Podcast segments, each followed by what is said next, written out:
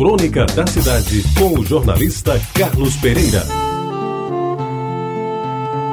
Meus ouvintes da Retabajara, desde menino não negou que ia ser na vida. Viria a exercer profissões, ofícios e se desincumbir com êxito das empreitadas de que viesse a participar. As cobranças da mãe ao filho, tido como preferido, eram diárias e constantes. Ela praticamente definia a vida dele, nos estudos, na busca de trabalho, na forma de vestir, nas regras da boa conduta e do bem viver.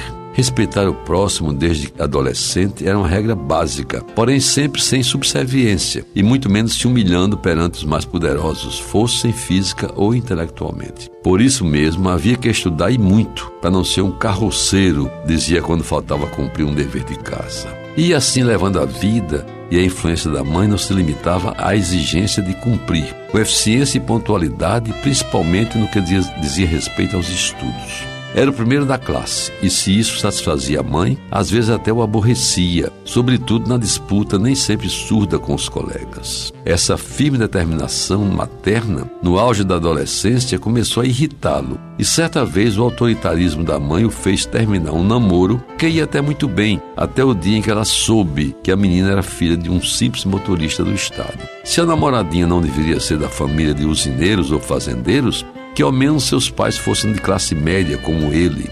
E essa irritação estourou quando um dia, em frente à sua casa, ouviu a declaração não tão sutil do irmão da moça. Acabou o namoro porque a mãe mandou, não foi seu covarde. Ainda bem porque eu não queria ter um cunhado assim, disse ele.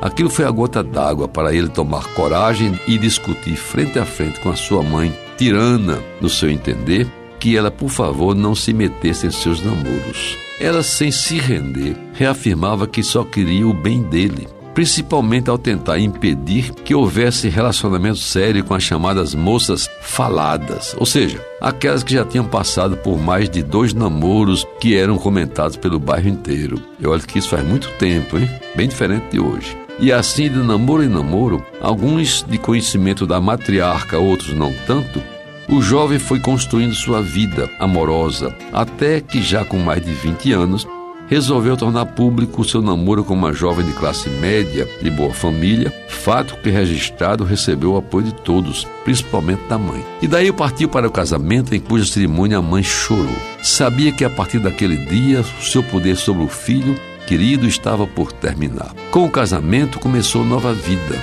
que durou muitos anos, em que não lhe faltaram filhos, desta feita sem a proibição ou permissão da mãe. Hoje, meus amigos, eu tenho certeza de que tirana minha mãe não tinha nada. Ela sempre desejou e o faz até hoje no céu a minha felicidade. A bênção, Dona Malha, rogo-lhe que onde a senhora estiver, continue me protegendo sempre e me amando por todo o resto da vida. Você ouviu Crônica da Cidade com o jornalista Carlos Pereira.